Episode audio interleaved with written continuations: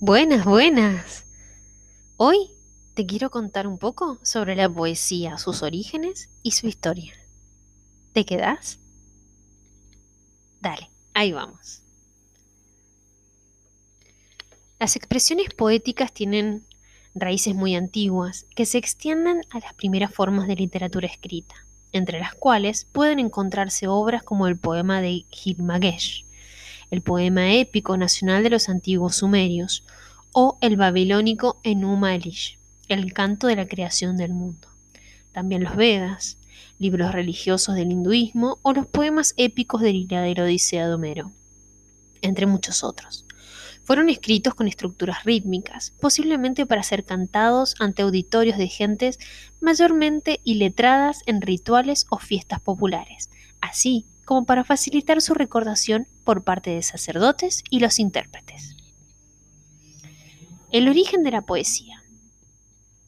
Entre los poetas más famosos de la antigüedad clásica se recuerdan, además de Homero, y para nombrar solo unos pocos más, a personajes como Hesiodo, Alcman, contemporáneos suyos, que escribieron obras en las que cantaban sobre el origen y naturaleza de los dioses.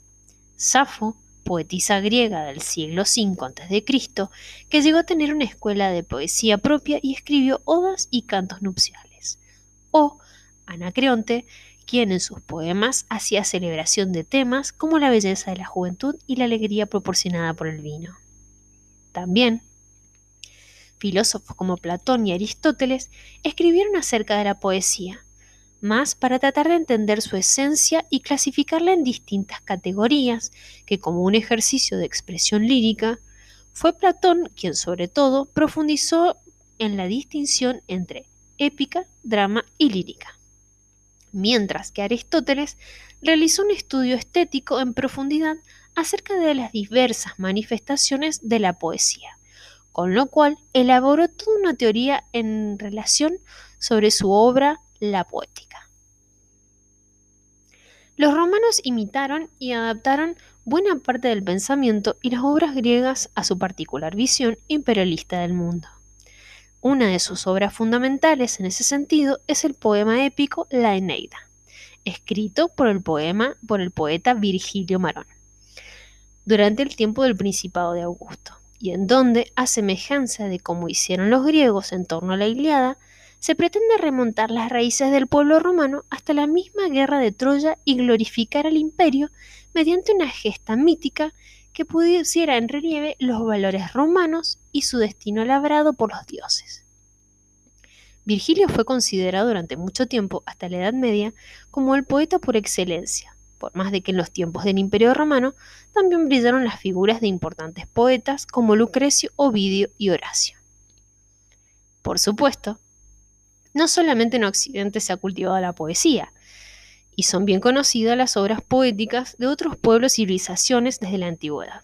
Por ejemplo, los poetas Lipo, Tufu, fueron considerados los mayores poetas nacionales de China en tiempos de la dinastía de Tang.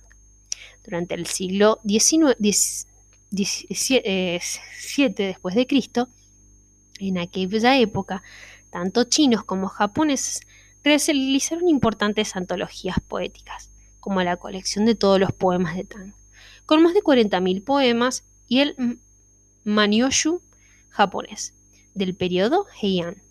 El haiku, una de las formas poéticas propias del Japón, llegaría con el tiempo a alcanzar una difusión casi universal.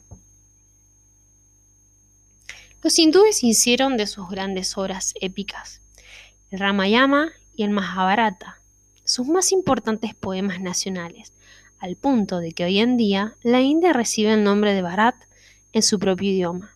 Este último libro es el poema más extenso del mundo, con alrededor de 100.000 versos pareados, y su nombre significa gran peso. Pues, según la tradición, pesó más en una balanza que los cuatro Vedas, los libros religiosos de la India, escritos igualmente en versos. Al igual que estos, la literatura religiosa en muchos pueblos está también escrita en poemas y merece una categoría aparte. En Europa, por otra parte, durante la Edad Media, fueron de gran popularidad los llamados juglares, trovadores, que deambulaban por las villas y ciudades cantando las gestas de sus grandes guerreros y sus reyes, y que llegaron a construir la verdadera memoria colectiva de sus pueblos en una época en que la mayoría de la gente era iletrada. Paralelo a ello, se dio otra forma de creación poética y moral, cultivada en los ámbitos religiosos, las escuelas monacales, conocidas como menester de creencia, y que resultó de vital importancia para dar forma y estructura a la poesía mítica y religiosa de los siglos posteriores. Estas formas evolucionaron para dar nacimiento a la poesía lírica europea en los tiempos anteriores al Renacimiento, que alcanzó su punto de máxima expresión en la obra de poetas como Dante y Petrarca.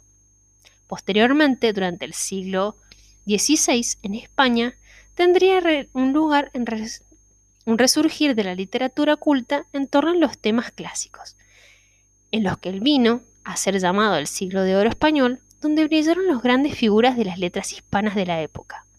Quevedo, Lope de Vega, Alquerón de la Balca, Góngora y Argote, entre muchos otros. Sin olvidar, por supuesto, al magnífico Cervantes. En la época de la gran poesía mítica española, que encuentra a dos de sus más grandes representantes, aunque no únicos, en Santa Teresa de Ávila y en San, Cruz, San Juan de la Cruz.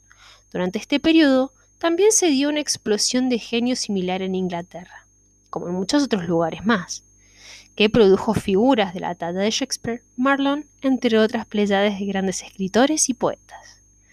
Durante el siglo XIX, cobraron especial importancia los movimientos románticos y nacionalistas en gran parte del mundo.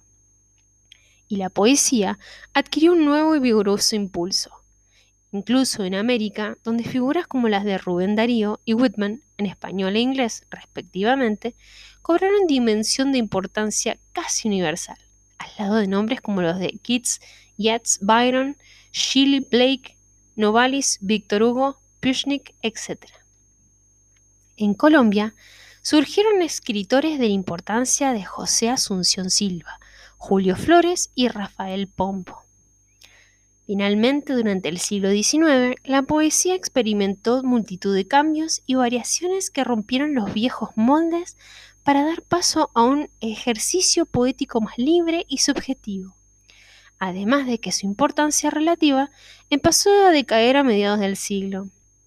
Como respuesta a esto, en 1999, la UNESCO propuso la celebración del Día Mundial de la Poesía cada 21 de marzo, para mantener vivo el espíritu de este importante género y propiciar, a partir de ello, una reflexión sobre el papel esencial de la palabra y sobre las posibilidades de la literatura para nuestros tiempos actuales.